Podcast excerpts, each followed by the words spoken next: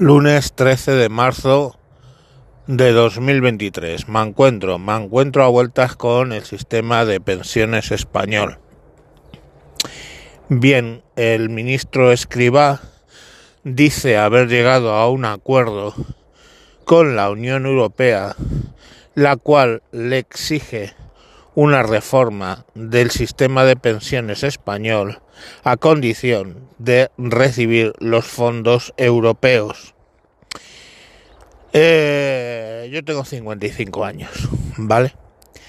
Y por dentro de 10 tendré que empezar a percibir, 10 años, tendré que empezar a percibir el fruto de mi trabajo. Y digo el fruto de mi trabajo porque así haciendo un cálculo rápido, hasta fecha de hoy, he pagado más de 50.000 euros a este a la seguridad social.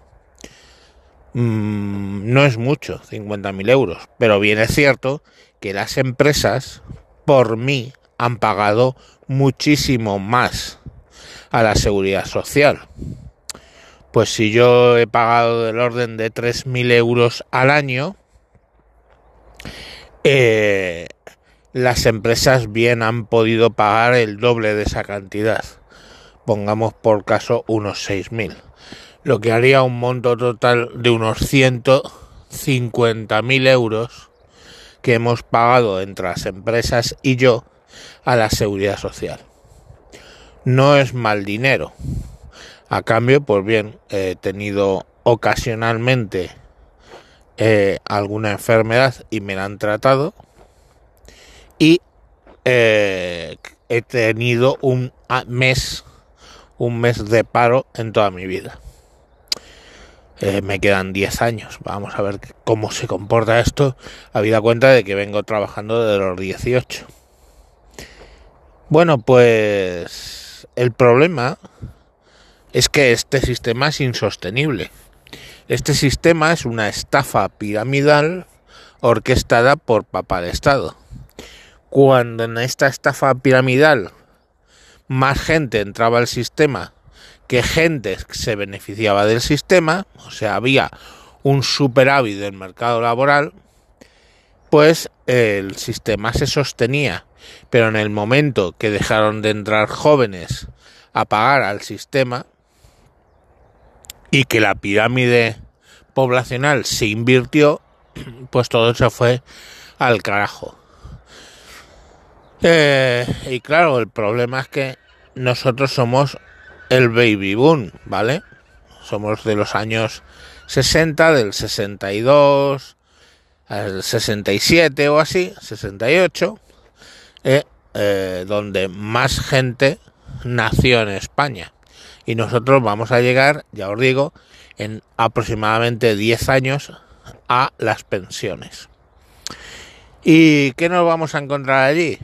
Pues que cada trabajador pues va a estar sosteniendo prácticamente a un a uno o más eh, jubilados y seguirá el sistema así.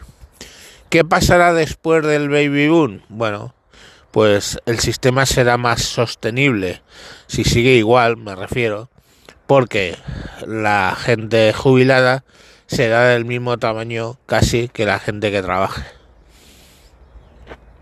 Porque la pirámide después de esta inversión, digamos, se está construyendo como en, como en una columna. Pero en definitiva este sistema no es sostenible y este a largo plazo y debería ser cambiado. ¿Cambiado cómo? Pues por un sistema por el cual las cotizaciones de los trabajadores no estén para pagar las jubilaciones de los que de los que están entrando en la edad de jubilación, sino que se vaya acumulando en un fondo de pensiones del que luego cobrarán. Eh, vamos, lo que harías tú si no existiera el sistema de pensiones. Guardar un dinero todos los años en un fondo de pensiones que tendría su revalorización o no, estaría abierto ahí para el llegado el momento de tu jubilación recibir el dinero que habías acumulado durante toda tu vida. Pues el caso es que, claro, eso puedes decidirlo mañana. A partir de mañana, todos los trabajadores van a poner sus aportaciones a seguridad social a un fondo de pensiones. Pero claro, el problema es qué pasa con los que hemos estado cotizando, en mi caso 35 años, para eh, nada.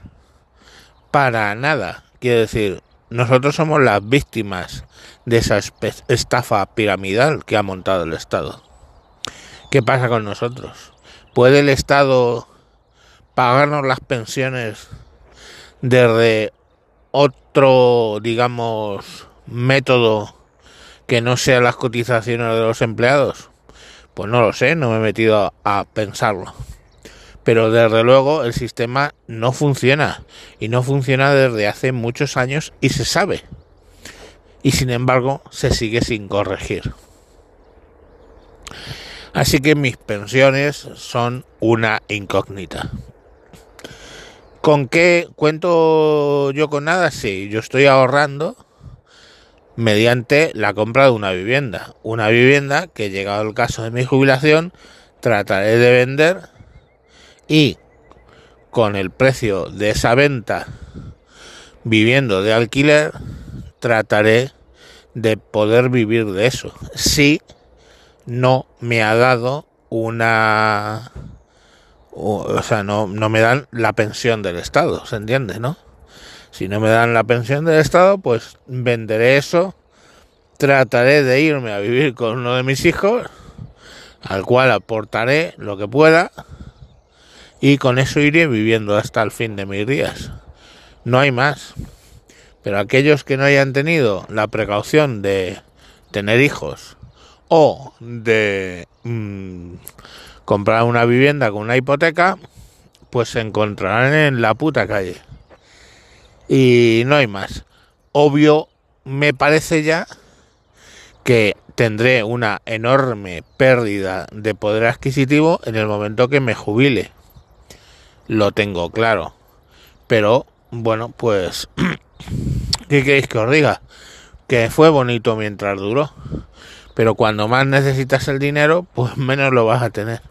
Bien es cierto que no es la misma cantidad de dinero, quiero pensar, que necesitaré en la jubilación para dos personas. Hay que entender que mi mujer, en el mejor de los casos, tendrá una pensión no contributiva, si es que tiene,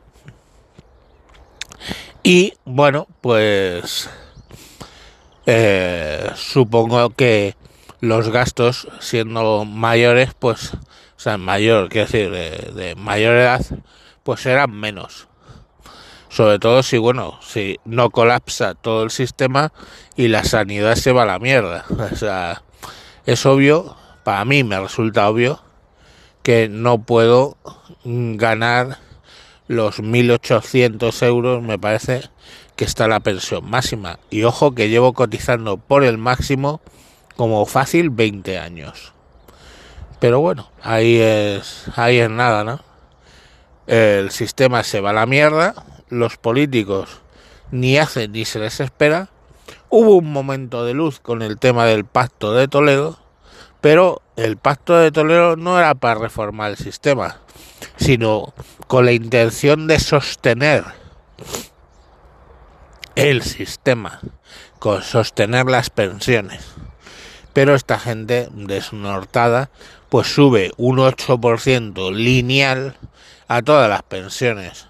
Pues es una gilipollez, porque el señor que gana 1.800 euros de pensión no es el señor que gana 400 euros de pensión. Y o eso lo vemos o pues tenemos un problema. Y ya os digo, yo estoy a 10 a 10 años, perdón, de la pensión. Pero creo que para mí es evidente que este sistema debe ser reformado. Veremos qué nos saca el señor Escribá después de haber subido un 8% todas las pensiones. ¿Con qué sale? ¿Con qué invento ha convencido a la Unión Europea? No lo sé. A todo esto en año electoral ya os digo que no pronostico nada bueno. Venga, hasta luego.